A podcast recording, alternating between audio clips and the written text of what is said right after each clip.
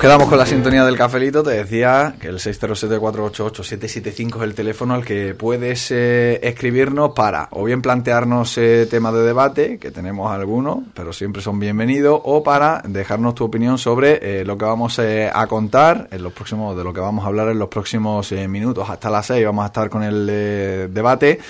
Y hoy, pues, eh, damos eh, las gracias por asistir y la bienvenida a nuestros colaboradores. Isabel Carrasco, Isabel, buenas tardes. Buenas tardes. Jorge Chacón, Jorge, buenas tardes. Hola, ¿qué hay? Y Javier Cabeza, Javier, buenas tardes. Buenas tardes. Eh, prometíamos, y lo prometido es, es deuda, ¿no? Que es verdad que a mí se me iba de, de la cabeza completamente aquel tema. Eh, recordamos, refrescamos un, un poquito y decíamos que hoy arrancábamos con, con él acerca de eh, eh, vamos, fundamentalmente eh, acerca del suelo, de la gestión del suelo eh, o del subsuelo, mejor dicho, ¿no? Javier, corrígeme si, si me equivoco, de la zona de- del Prado eh, en el tema de, los aparcamientos y, demás. Consideraba Javier, pues que se había puesto en duda, ¿no? Eh, tu, tu gestión o tu interés, el, el- el poner por delante los intereses de, los de los ubriqueños durante tu gestión y durante tu mandato. Sí, bueno, de alguna manera, por lo que yo creí entender, Jorge justificó el que ahora no se hubieran hecho aparcamientos en que se aprobó el estudio de detalle durante mi mandato y arrastrando como consecuencia de eso era por lo que ahora no se había podido resolver el tema de los aparcamientos. Por lo menos eso entendí. Yo no lo Entonces- dije. Bueno, ahora, ahora hablaré yo. entonces, mm, claro, como para mí, eh, eh, una de las cosas que yo intenté resolver durante mi gestión, que evidentemente he tenido que refrescar, porque lógicamente estamos hablando de hace 13 años eh, y más, o sea, hace 13 años se culmi- culmina más o menos con el estudio de detalle de, de la unidad del Prado las gestiones que se estuvieron haciendo con anterioridad para intentar resolver y darle viabilidad al Prado. Y entonces, mm, bueno, yo reconozco que el estudio de detalle, a mí me bailan las, eso, no soy urbanista, la- las denominaciones y eh, mm, hice hincapié en el estudio de detalle pensando en que el estudio de detalle era ya la fase final de, de cierre y por tanto decía que no lo había hecho yo. Después de refrescar los términos y ver la, la documentación del estudio de detalle de cómo se hizo y cómo eso, pues por supuesto yo la asumo en su integridad y asumo la idoneidad para los intereses de, de Ubrique de aquella decisión que ha dado lugar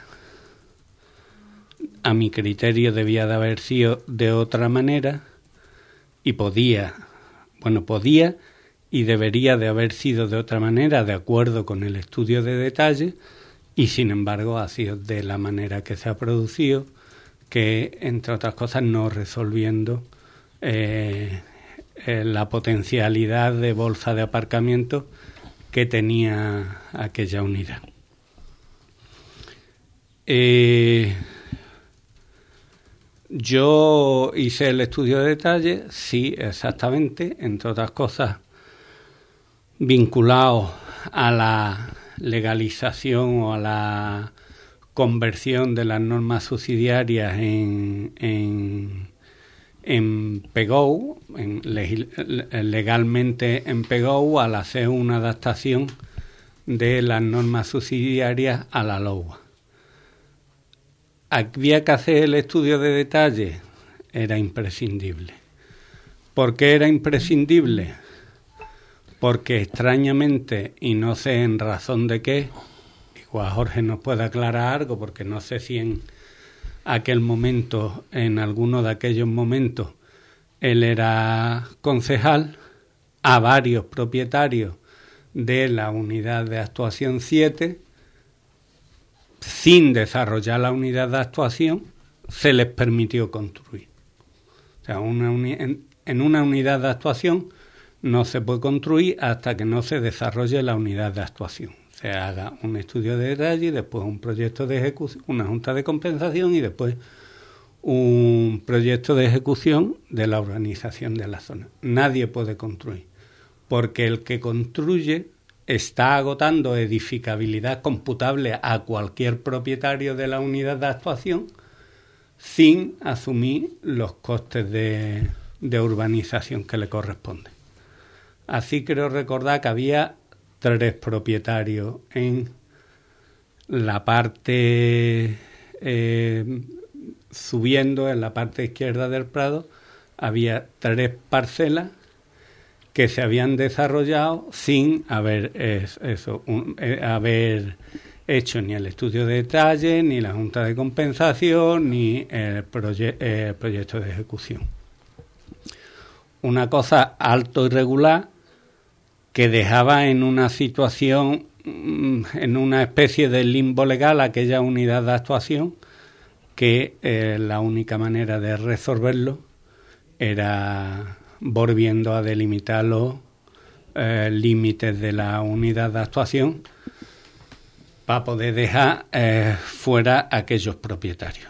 La otra opción era ver si no había prescrito e intentar llevar a los juzgados en la ejecución de, de aquellas obras sin o con una discutible autorización municipal porque dudo que un ayuntamiento pueda dar licencia de obra en una unidad de actuación sin haber, eh, sin haber realizado el estudio de detalle.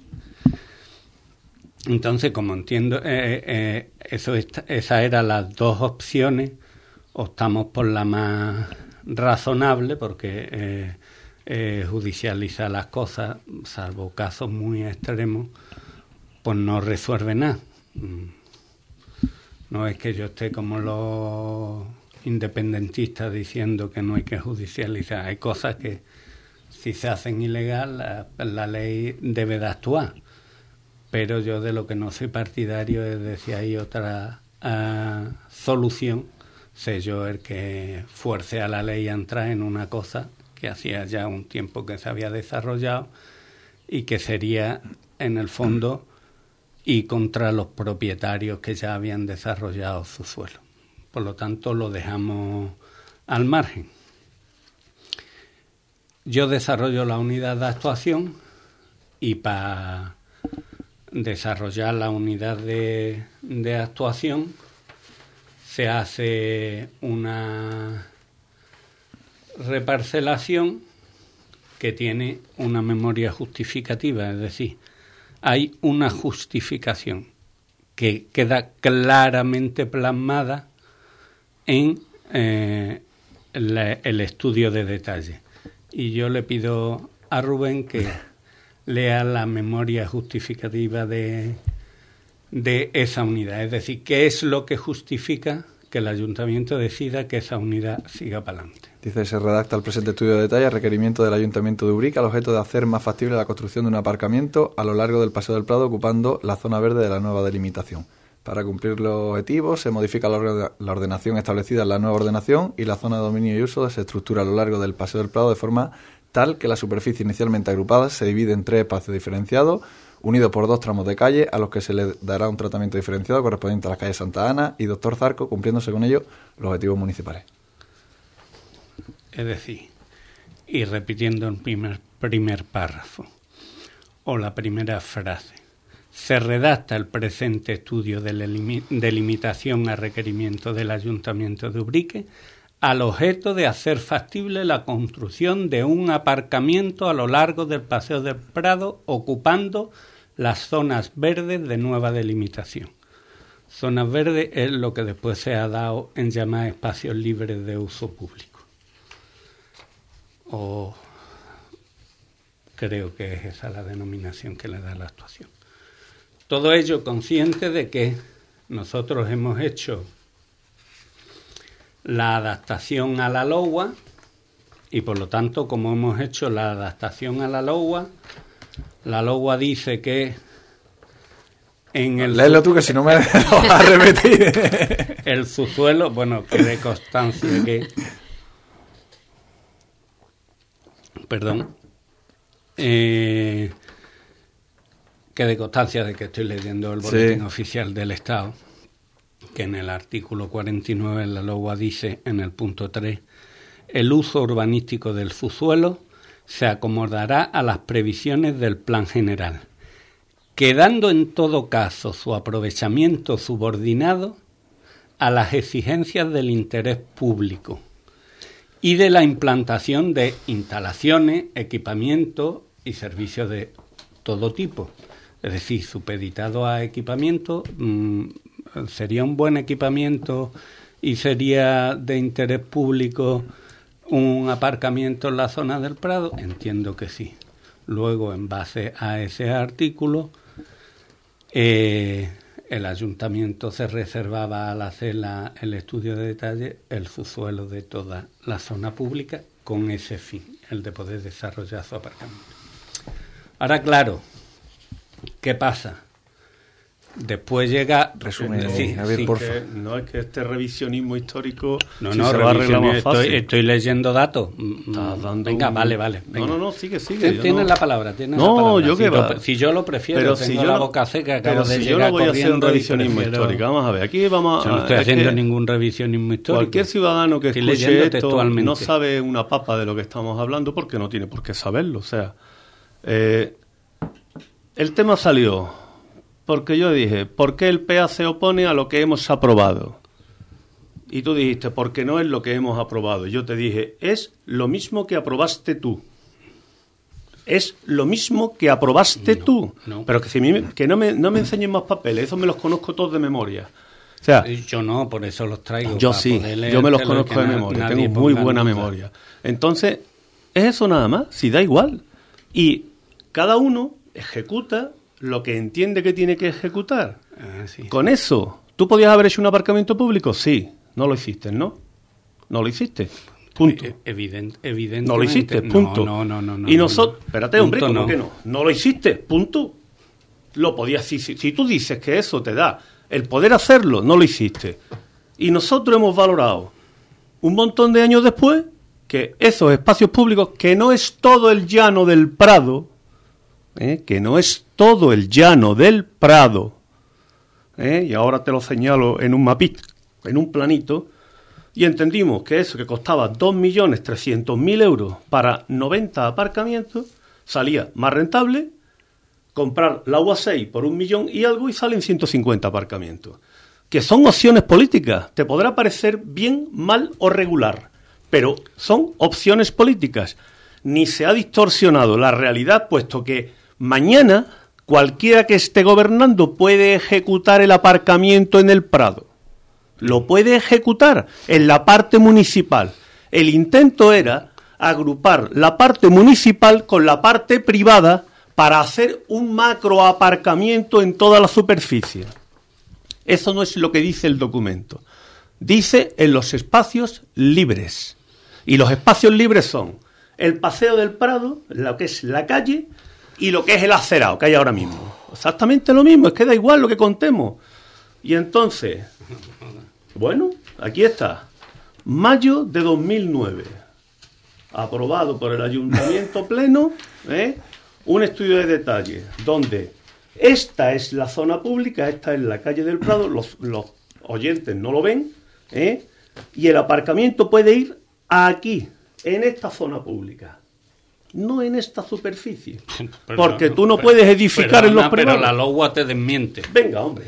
La LOGUA dice que el uso urbanístico del subsuelo, no del subsuelo público, del subsuelo, de todo el subsuelo. No, es cierto. Está sub... Vamos a ver, mira. No, es eso cierto. es cierto, entre otras cosas, porque el origen de esa salvedad el origen de esa salvedad es que si en una ciudad como Sevilla el metro tiene que pasar por debajo, pasa por debajo y punto. Esos son intereses generales. No, no, igual que un aparcamiento. Alguien pone en duda que, el ayuntamiento no sea de interés público para que, que, haya un aparcamiento al lado de la bolsa. y lo que tienen que cumplir los privados de su de un aparcamiento por cada 100 metros de techo, donde lo negocia? En el tejado. ¿Eso se negocia? ¿Pero qué se negocia? A ver, es que me hace gracia que me cuentes eso como si fuera tan fácil y tú que lo tuviste en tu mano no, lo hiciste. Vamos a ver, mira. No lo hiciste, ver, Jorge, queda igual, si podemos intentar a mí me llevó, lo que a, queramos. A mí me llevó conseguir que los propietarios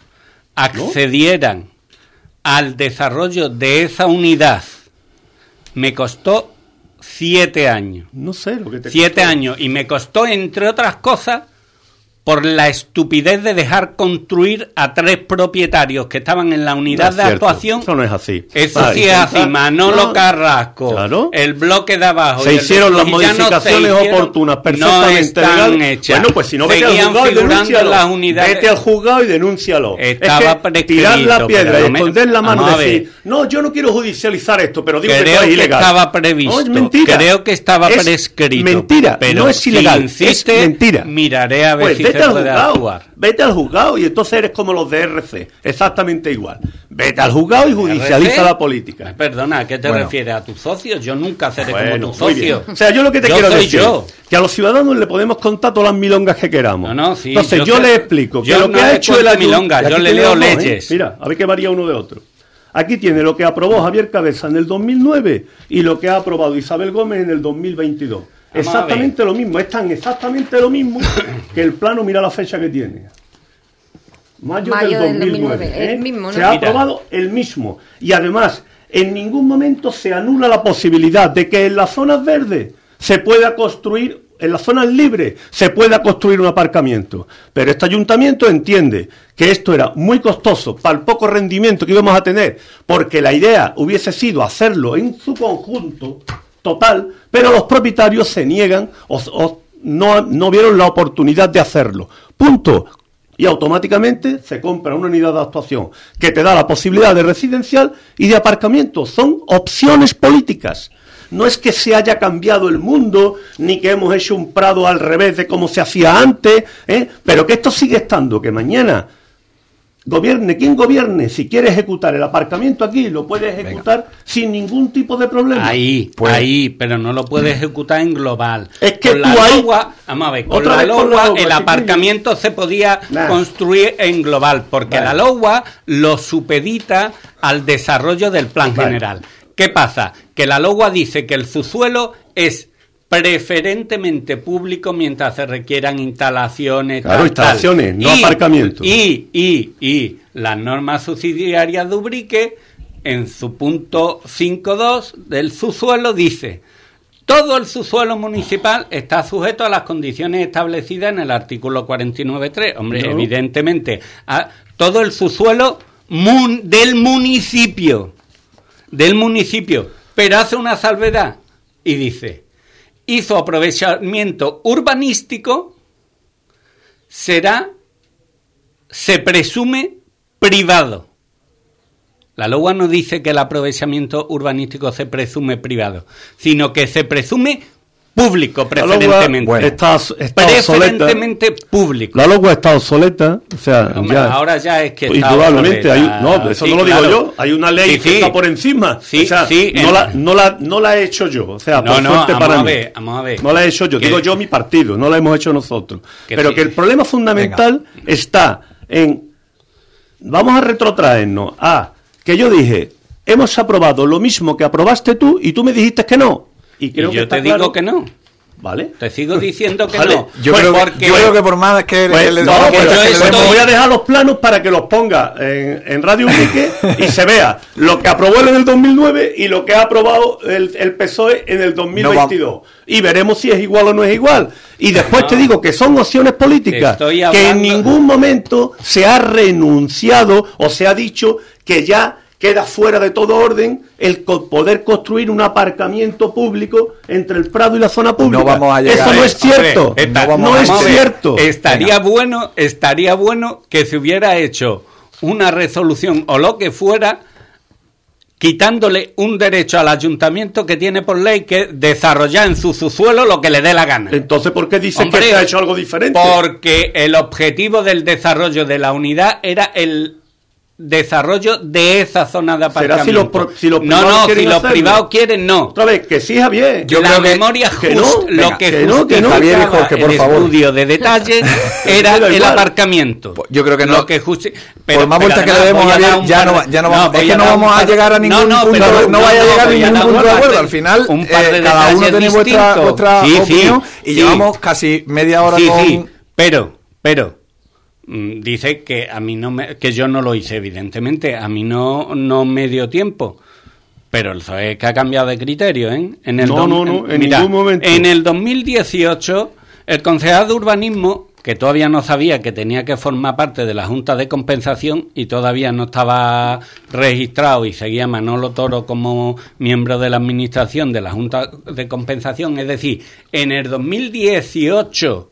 Eso es una presunción. Cuatro años bueno, cuando quiera recuperar las fechas en las que se inscribió como representante de la administración Manu y vemos si no hacía ya tres años y pico que el ayuntamiento estaba en manos del PSOE y seguía a nombre de Manolo Toro la titula. Me, parece una muestra de ¿Tú sabes quién está de presidente de Cubri la Junta de Andalucía? Ignacio Carbo, está de presidente de Cubri la Junta de Andalucía. Todavía lo convocan a, los consejos de Cubri para disolverlo. Todavía lo convocan. O sea, mm, las cosas que se quedan ahí eternizadas en el tiempo, la administración puede cometer lo que quiera. no, no, perdona. Manolo, eh, Manu, se inscribirá, Manu se inscribirá en, en una eh, en, la administración cuando sea necesario y no hay, es que no sé, pretende decir eso es que en esa época, es que en esa época Manu defendía que ahí había que hacer un tanque de tormenta, que era otro servicio público interesante en el Prado. Nunca. Sí, sí nunca. Sí, nunca. en el Fernando Gavilán. Pues no te lo ha dicho a ti, lo ha dicho, lo, lo, ha dicho aquí. Porque el problema del Prado tiene unas cosas que ver con el Fernando Gavilán y otras cosas que ver con todas las aguas que bajan de los olivares para abajo. Y el sitio adecuado no no me parecía mal el planteamiento de Manu de hacer un tanque de tormenta que podía hacerlo en el subsuelo perfectamente. ya os pido por favor, porque ya nos vamos desviando del asunto, creo que hemos dado tiempo suficiente para que ambos os, deis las explicaciones oportunas a todo esto, que ya también por respeto y por a, Isabel Carrasco, que lleva aquí media hora eh, y, bueno, todavía no, ha participado. No sé si Isabel si quieres aportar algo, a la única que no le voy a decir que no eh, es a ti. No, porque... Eh, mm, o sea, no puedo dar una opinión concreta porque hay muchos datos y además muchos que desconozco. Entonces me voy a meter ahí en un terreno que no. que prefiero estar callada y ya está. Venga, pues cambiamos de, asunto. Eh, porque tenemos eh, al menos dos más eh, previstos para, para ello. Uno, evidentemente, y, así me gusta hacerlo cada semana, ¿no? Pues ir valorando o, haciendo, o, ir planteando para que vosotros valoréis un poco las novedades, ¿no? Al respecto de esas elecciones del 28 de mayo, elecciones municipales. También os puedo preguntar si, si las consideráis porque estaba, a mediodía eh, escuchando un debate mm, en la televisión eh, autonómica eh, y se planteaban ellos el debate si estas elecciones municipales son una primera vuelta de las que están por venir a nivel general, a nivel del país. Pero lo que se refiere a las municipales, novedades, yo tengo una. Isabel, no sé si tú tienes alguna. Ninguna. Nada nuevo. Nada nuevo. Sobre lo último que, o sea, lo último que sabemos de Ciudadanos, le habéis planteado la, propuesta está la propuesta en Cádiz, la propuesta está acepta, pero estamos perfilando la lista. Eh, sinceramente, yo no quiero llevar una lista, quiero llevar una lista buena, que sea una lista competitiva, y estamos todavía definiéndola. O sea, cuando deis a conocer, dais a conocer toda la lista, no solo candidatos. no sé si toda la lista, pero por lo menos los cinco primeros o algo así, sí, o los seis primeros. Candidatos y los cinco o seis primeros. Es la intención. Es la intención. ¿Fecha? Fecha, pues nada, es que ya la fecha me la está poniendo el tiempo, la fecha ya tiene que ser, vamos, finales de esta semana, a principios de la que viene, porque es que ya no me quedan más. O sea que el lunes ya sí me traes noticias, el lunes por la tarde. porque si no... eh, quien sí ha movido ficha eh, ha sido Vox, que ha hecho público eh, su alcaldable eh, para estas elecciones del 28 de mayo. es Carlos Herrera y tengo tantas pestañas abiertas en el... En el navegador que ahora mismo eh, se me ha ido, no, no, tengo concretamente el de, bueno, un poco eh, donde daban ellos a conocer, el partido daba a conocer eh, con, con, datos, bueno, decía, aquí lo tengo, el Comité Ejecutivo Nacional de Vox ratificaba a cuatro candidatos más eh, aquí en la Sierra de Cádiz. Uno de ellos, Carlos Herrera, es candidato a la alcaldía de Ubrique. Eh, dice, aunque es natural de Las Palmas de Gran Canaria, lleva dos años afincado en Ubrique, es médico especialista en enfermedades infecciosas y epidemiológicas y también cuenta con estudios en dirección de, empresas. Es empresario vitivinícola y hortofrutícola y actualmente ostenta el cargo de coordinador local de, de Vox Ubrique. No sé si a vosotros os ha sorprendido o no eh, este nombramiento, ¿qué, pensáis, qué, valoración hacéis? No sé, Isabel. Yo voy a decir, bueno, a mí me sorprende que desde los años que llevan intentando hacer crear el grupo, más o menos que no haya una cabeza visible que sea Dubrique, que no tiene por qué, pero bueno, yo creo que mm, llevan un montón de años intentando sacar, sacar esto para adelante la el grupo y no sé, me extraña que ninguno quiera hacer el cabeza de, lista de los, de los primeros que, que empezaron ahí. Mm, no sé, no sé por qué, bueno, ellos lo sabrán o habrán visto que esta persona es la más, es la más idónea, pero me sorprendió en realidad porque pensaba que los tiros iban a ir por otro lado por cómo ellos se han movido anteriormente, ¿no? O incluso por lo que a lo mejor me han podido comentar, ¿sabes? Entonces me extrañó mucho de que eligieran una persona que no pasa nada, que lleva dos años en Ubrique, en Ubrique corriendo la, integramos a la gente, no pasa absolutamente nada. Y pero que pero que yo pensaba que la cabeza visible iba a ser otras personas que han estado ahí desde, desde el principio. ¿Y qué? ¿Estás sorprendido? Sí, sí, me, claro, claro, me sorprendió porque pensaba que era otra, otras personas, bueno, de que fuera ubriqueño y que además que eh, hay ciertas personas que llevan dos o tres años intentando montar lo que es el, partido. Entonces pensaba que iban a ir por ahí los tiros, pero bueno, ya, bueno, que eso cada uno ya elige quién, quién quiera que lo represente y ellos habrán elegido al mejor representante que tienen, porque evidentemente yo lo haría así, ¿no? ¿Sabes? Igual que tú crees que puede. Entonces, yo ahí no tengo nada que decir, pero bueno, que me asombró eso, que no fuera ninguno de los que conocemos, ¿no? Que han estado intentando hacer, montar el, el partido y poco más, y que le vaya bien. Sucede de esta manera Pepi Gloria Pérez, que fue la candidata de, de Vox en las últimas elecciones. Jorge. No, a mí... ¿Te ha sorprendido tanto como a mí no es cuestión de no es cuestión de sorpresa, es cuestión Sí, es verdad. Siempre tú escuchas a la gente, a los que se identifican como boxinianos eh, autóctonos, ¿no? De, digo, no lo he dicho en, tono ofensivo, sino porque son los que hablan más en las redes.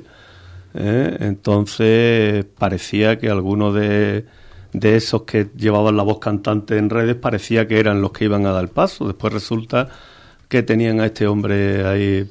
Va, eh, me parece muy bien. ¿Se puede presentar? Sí. Mm, ¿Es el candidato idóneo? Para ellos sí, o para adelante. No me, no me ocupa, o sea, no me preocupa, me ocupa. O sea, quiero, como dije de Mario Casilla, quiero empezar a escuchar qué es lo que dice, eh, cómo lo dice y, y quién lleva a su lado. Mm, pero como cualquier formación política que se presenta esta historia y, y, quiere saber con quién te está jugando las castañas, ¿no? Eh, es verdad que para la idiosincrasia del lubriqueño muchas veces parece que hasta pasé de aquí hay que pasar una serie de años con pedigrí y bueno, pues a lo mejor estamos cambiando, estamos abriendo otras miras, ¿no? Eh, me parece muy bien, o sea, cuantas más formaciones políticas eh, estemos eh, en la fiesta de la democracia, pues se supone que es mejor, ¿no? Pero eso, mm, faltan cuatro cuartos de hora y medio para presentar las listas. O sea, está muy bien que sepamos el candidato, como ha dicho Isabel, Isabel va, sabe, ella sabe, no hace falta que lo diga yo, que va a contrarreloj porque esto va muy rápido y, las fechas se echan encima. Y bueno, cuando estén las listas configuradas, será otro momento en el que podamos hablar y confrontar sobre listas, sobre personas y sobre capacidades o no capacidades que se le presumen a unos y a otros, ¿no? Pero vamos, eh, todo el que se presente, como ya dije, para mí un respeto, todo el que ponga la cara en un cartel y se la juegue en la vida pública y local más todavía, pues para adelante, que yo. Javier. No, la verdad es que yo tengo siempre he pensado que una suerte de ser un poco distraído en el conocimiento de las personas, incluidos de los ubriqueños, excuso decirte a alguien que ha llegado a Ubrique hace dos años. No tengo ni, ni idea y por lo tanto no puedo aportar nada. Me parece que tiene una cierta formación. Es verdad que también me parece, después de mi experiencia de alcalde, que tener una cierta formación Mm, sirve de poco, o, mm, vamos, sirve de base, pero lo fundamental es tener un conocimiento directo de, de ciertos temas y, bueno, eh, uno de los temas que tendrá que el que terminar de cerrar porque se empezará a ejecutar, suponiendo en la siguiente legislatura a la que él aspira a ser alcalde, pues será la unidad de actuación 7 y ya vemos que es un tema que está eh, liado desde hace treinta y pico años, con lo cual mm, pues me parece poco tiempo para estar enterado de algunas cosas, pero bueno, esto, como digo, no es tampoco nada que no se pueda aprender estudiando, cogiendo las unidades de actuación, leyéndose los detalles, las memorias justificativas, las ESO y tomando decisiones a posteriori ya cada uno eso. Pero en fin, yo de todas formas yo no lo sé, tendré que escuchar y eso, pero me imagino que Vox por las experiencias anteriores y eso hará un desarrollo programático básicamente basado en cuatro líneas generales que igual hasta contempla que el alcalde va a echar a todos los que no sean ubriqueños, los que no sean españoles de, de Ubrique, porque eso, competencia que no tiene el alcalde, pero y tampoco es de la Junta de Andalucía, y también se presentan a la Junta de Andalucía diciendo que van a echar a todos los... Entiendo que que van a hacer un programa general porque tampoco veo que el grupo sea un grupo que tenga una experiencia política suficiente como para desarrollar un programa propio, pero bueno, eso mm, las formaciones políticas van creciendo con el tiempo y realmente pues Vox en Ubrique es una formación política relativamente joven, bueno, en todos lados es una formación política joven. Pero bueno, esto es como decían los otros, que la juventud es una cosa que se cura con el tiempo, pues ya está, pues ya tendrán tiempo. Y es un hándicap que solo lleve dos años en el, pueblo para vosotros. Lo digo porque eh, estaba escuchando el debate a mediodía y decían que, que, para nada se puede contemplar estas elecciones municipales como una primera vuelta de las elecciones generales porque eh, en los pueblos votamos las caras y no los, y no los partidos. Os hago la pregunta, Javier, primero tú, pero os hago la pregunta a los tres. Yo no, yo entiendo que no. Yo entiendo que particularmente de Vox el que no es un handicap. El voto de Vox es un voto muy polarizado de gente que por la casa, por no sé qué, por no sé cuánto, va a votar a Vox aunque le presenten una escoba. Es decir, quieren votar a Vox y quieren votar a Vox, pues evidentemente es intranscendente la experiencia que tenga la persona, en mi percepción, que a lo mejor un análisis estúpido por mi parte, no lo sé, pero en la visión que, que yo tengo en general de, la gente que, que, conozco más o menos de, del entorno, que está con una idea en la cabeza, que además después le habla de la idea y dice, no, pero es que tiene que... El tema de los inmigrantes es que eso es inconstitucional, es que a un inmigrante que esté legalmente en España no lo puede expulsar sino un juez, ¿cómo va a expulsarlo tú directamente? Pues un punto de, de Vox y hay mucha gente que lo vota por ese punto que Vox nunca va a poder llevar a cabo salvo que cambie la constitución. O sea, mm, bueno, mm, en fin, eso, mm, como tú comprenderás, en ese análisis que es el que yo hago de esa formación política, no tiene ninguna importancia que lleve eh, dos años, o que lleve cinco, o que sea natural de Ubrique. Que tenga el pedigrí, ¿no? Como bien decía antes. Eh, Jorge. No, yo pienso. Eh, puede ser relativo, sí o no, depende, lo van a decir los ciudadanos, pero sí es cierto que estas son las únicas elecciones, porque así me lo aprendí yo desde hace mucho tiempo, en la que los ciudadanos por lo menos tienen la curiosidad de saber quiénes son todos y cada uno de los 17 que conforman la lista, no solamente el número uno lo mismo que en elecciones autonómicas y sobre todo en elecciones generales, al Senado, al Congreso, bueno, ya, y ya no digamos de las elecciones europeas, nadie sabe una papa de quiénes son los que se presentan y se pueden votar a las siglas o las ideologías. Ni siquiera al Senado que hay que votarlo nominalmente. Bueno, sí. pues te digo, y votamos nominalmente por una en un nombre que no tenemos ni, general, ni idea de, quién, es. Por eso te digo, entonces, pero sin embargo en los municipales la gente, claro, como como la gente presume eh, de conocer a sus vecinos y a sus conciudadanos, les, les gusta comparar y ver dónde va Pepito, dónde va Manolito, por qué hay Juanito, por qué no. Bueno, mm, que eso al final, ¿cómo influye? Mm, las urnas te lo van a decir, ¿no? Pero ya te digo, lo que sí es verdad que para presentarte a unas elecciones locales, por lo menos tienes que saber de qué va tu pueblo.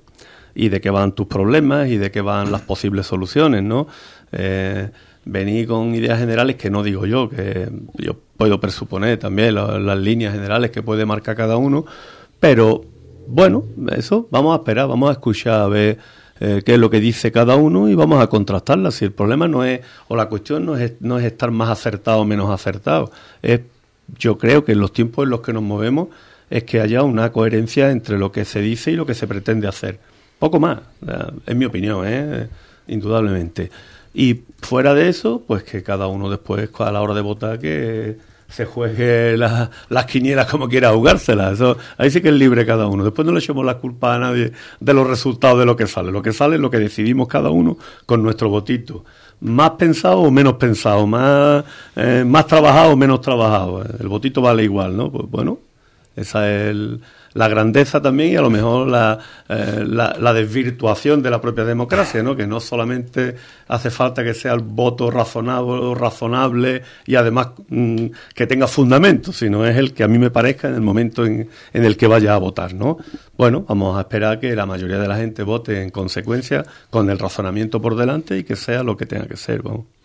¿Y para ti, Isabel? Yo opino un poco también como Javier que que los votantes de Vox son los votantes de Vox. Es muy raro que alguien que la anteriores votó al PSOE vote ahora a Vox, porque sería un poco incluso ciudadano.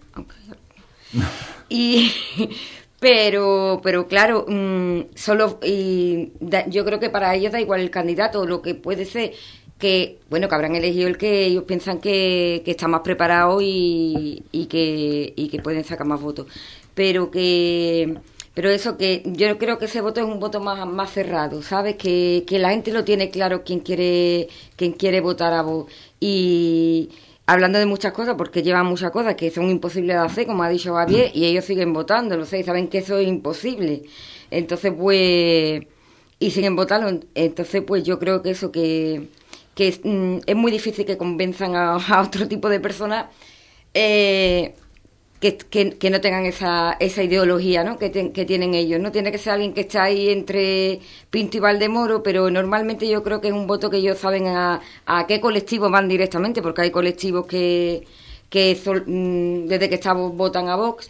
Y yo creo que ahora en estas elecciones cuando se le va a tomar un poco de medida como ha calado Vox aquí en Urique, ¿no? Porque en las anteriores fue un poco Vox a lo loco, ¿no? Que no era un partido, porque todo el mundo en la lista era de fuera yo no conocía a nadie, no era todo el mundo vamos, estábamos en, la, en, la, en los colegios electorales y yo no conocía a nadie porque mm. habían venido de otros pueblos, ¿no? Eh, la cara visible era Pepe y Gloria, yo creo que ni el segundo, el segundo era de aquí, pero poco más, no había más gente de aquí. Entonces, yo creo que ahora es cuando se le va a tomar en realidad el, el pulso a Vox y la gente que hay en, eh, en Ubrique de Vox, ¿no? Y nos pueden sorprender porque no, yo mm, sabes que no, a lo mejor piensa una cosa y a lo mejor eh, yo qué sé, hay un 30% de gente en Urique que es de voz, es que no tengo ni idea. Es mucho, ¿no? Muchísimo. Por eso te lo digo en plan exagerado, pero que no lo sabemos porque yo creo que las otras no se tomó bien el pulso político. Eh, la, la gente que había aquí en Ubrique, en Ubrique de Voz, mm. por eso ya te digo, porque no que fuera ni más mala ni muy buena, sino que fue una cosa así como, como de sopetón, ¿no? Mm. De repente apareció y, y yo creo que no estaba bien preparado. Mm. Bueno, pues eso en cuanto a las elecciones municipales. Eh, te, pongo deberes para el lunes que viene, que ya me tienes que traer. Hombre, claro, no. los deberes. Me vas a ver el domingo por ahí, igual antes, igual tenemos la llevo ya una semana sin dormir pensando. bueno, pues eso en cuanto a las elecciones del 28M, que nos quedan cuatro cafelitos antes de, llegar, porque saben que en la eh, campaña electoral se, detiene este, este espacio. Eh, un espacio que vamos a, concluir prácticamente con eh, el siguiente tema que conocíamos eh, públicamente el pasado martes. Me refiero a esa resolución provisional eh, de esos fondos Next Generation, esos fondos europeos, y que colocan al proyecto del cine Capitol como el décimo de entre los 180 181 que se, que se han incluido dentro de esa línea, se llama línea 2 de la convocatoria de ayudas para la actuación de edificios de titularidad pública en el marco del Plan de Recuperación, Transformación y Resiliencia. En total, en definitiva, que eh, Ubrique, eh, si todo va bien, la resolución creo, y Jorge, corrígeme si me equivoco, el 18 de abril es la definitiva. Mm. Eh, esta es provisional, el, eh, el, 18 conoceremos la definitiva, eh, aunque sí es verdad que se antoja complicado que siendo el décimo proyecto mejor valorado de los 181 que, que han entrado, pues se puedan se pueda quedar fuera ese proyecto del Cine Capitol, cuyo proyecto eh, bueno, pues se ha concedido una subvención de 2.523.672 eh, euros. Eh, te dejo a ti, Jorge, que sea el primero que, lo valore. nosotros, una enorme satisfacción, la verdad, y espero que para todos los ubriqueños sea la misma satisfacción, ¿no? O sea, nunca se había conseguido una subvención con ese importe porque además eh, era impensable. O sea, nosotros teníamos nuestra, teníamos la confianza de que el trabajo estaba bien hecho porque eh, hay que aprender a presentar los, los proyectos en concurrencia competitiva. No sería la primera, ni la segunda, ni la tercera vez que nos quedamos como primer reserva, segundo reserva o tercer reserva. ¿eh? y entonces este, este trabajo se le encomendó a, a una empresa que estaba muy ducha en qué es lo que había que hacer para ser valorado, que indudablemente cuesta dinero. Cuesta dinero, te digo, las soluciones técnicas que hay que poner que tengan que ver con la, economía verde, con la energía verde, con eh, los temas eh, medioambientales, que son los que ahora mismo están rigiendo casi todas las construcciones eh, públicas. son muy caprichosos y muy variopintos, digo caprichosos por lo enrevesado de las soluciones y la verdad que una sorpresa, una gratísima sorpresa y desde luego eh, lo que sí, te y eso te lo digo a título personal, no me esperaba en ningún momento que estuviéramos dentro de los diez primeros eh, en la orden de resoluciones, sabiendo que hay poblaciones de mucha eh, importancia, tanto a nivel de habitantes como de presupuesto económico, que estaban jugando muy fuerte en este tipo de cosas. creo que Ubrique sale ganando, Ubrique no creo, como tú has dicho, indudablemente sería impensable que con 180, o sea, 171 resoluciones subieran por encima de, la, de la resolución nuestra, cuando normalmente cuando se atienden estas resoluciones siempre hay dos o tres nada más que son los que varían en el orden eh, por circunstancias muy puntuales. Eh, yo, yo, doy por sentado que la resolución definitiva va a ser y ahora lo que habrá que hacer es cumplimentar todos los procesos. Vaya a pensar la gente que ojalá fuera así que mañana podemos empezar la obra del Cine Capitol. Ahora tendrá, eh, vendrá el proceso cuando se culmine todo el proceso administrativo de la adjudicación, pues habrá que licitar primero el proyecto, después licitar la obra. O sea, los procesos administrativos tan engorrosos y tan largos para los ciudadanos de a pie y para los que son gestores públicos también, pero que son totalmente necesarios y obligatorios. O sea, no te puede. Pero bueno, lo que sí está claro que yo creo que es una buenísima noticia eh, porque vamos a tener un inmueble en las mejores condiciones y, y en un momento muy adecuado para el desarrollo y para el boom cultural de, de Ubrique. ¿no? Creo que en marzo de 2026 debería estar terminada la, la obra, digo, porque nosotros los periodistas nos ponemos un pesaco. ¿Cuándo van a empezar? o los, tú fíjate con qué facilidad en marzo de 2026. ¿Cuándo van a empezar las obras? Bueno, sabemos que antes de marzo de 2026 tiene que estar terminada la, la, obra. Por eso te digo que todo es un proceso que tú tienes que hacer eh, con toda la rapidez del mundo, porque después viene los los pollás de todas las, de todas las obras y de todas las historias. Claro, es que... Javier. Bueno, a mí me parece cualquier cosa que sea que venga dinero para ejecutar proyectos me parezcan más interesantes o no en inicio, una vez que están planteados y hay que ejecutarlos y se requiere financiación para poder ejecutarla, me parece estupendo que vengan fondos de fuera. Ahora bien,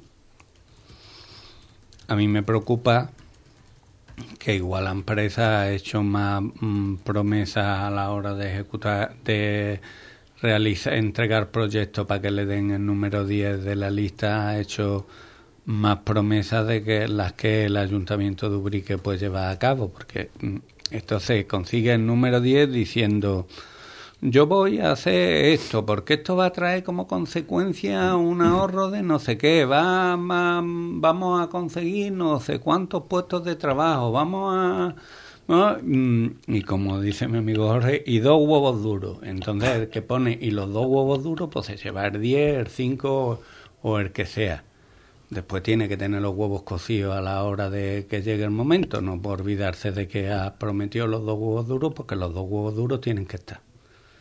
Entonces, a mí lo que me preocupa, y no puedo entrar a, valorar porque no conozco en detalle la oferta que se le ha hecho al Ministerio para conseguir el número 10, pero lo que me preocupa es que mm, para poder conseguir un buen puesto, que es el objetivo, evidentemente, mm, mm, no nos hayamos pillado los dedos prometiendo más de lo que podemos cumplir. Mm, es lo que me preocupa.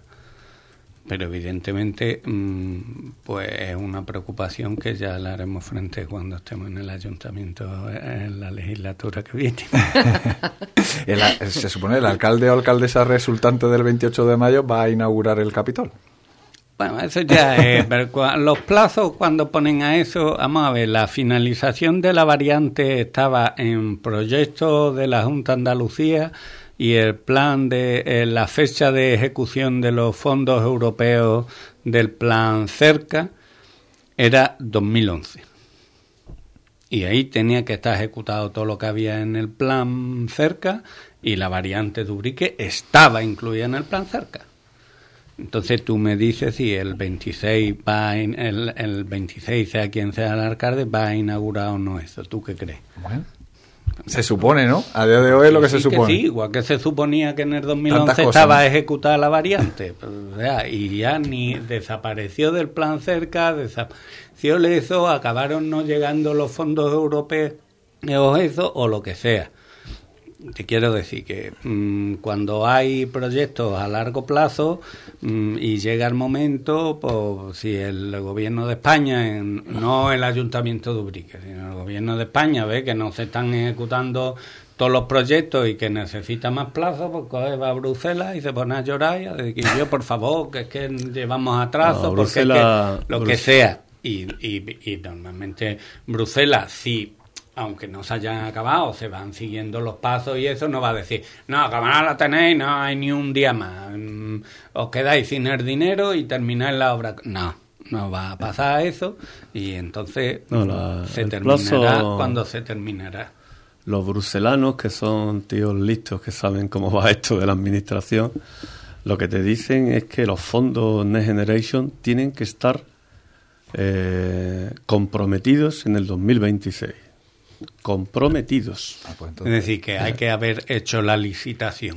Es decir, que con que hayas hecho la licitación en el 2026 y no hayas puesto ni un ladrillo, como han licitado. No, de esto, sino de todos los fondos de Generation. Tienen que estar comprometidos. Están comprometidos, tú ya las has adjudicado y, y, tú tienes un contrato con un privado que va a ejecutar esa obra.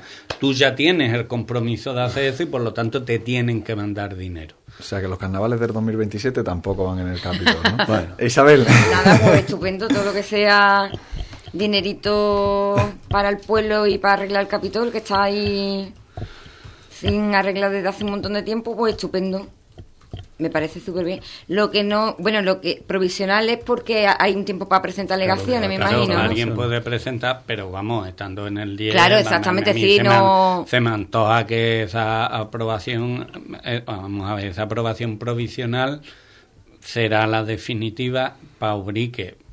Que a lo mejor en vez de estar en el puesto 10 está en el 15, pues vale, si son 180 sí, sí, claro, sí, sí, el problema. Pero mm, es porque hay que alegar y entonces si alguien alega y pone dos huevos duros más pues corre la lista y, y se y se modifica o sea pero sí pero vamos va, a ser un puesto más para arriba otro más para abajo que no, la que no le va a afectar nada. aparte de los dos huevos duros más que habrá que ponerlos como siempre cuando las cosas dilaten en el tiempo eh, los proyectos que están valorados por concurrencia competitiva no basta con decirlo tienes que eh, tú tienes que presentar lo que vas a hacer y después tienes que hacer lo que has presentado.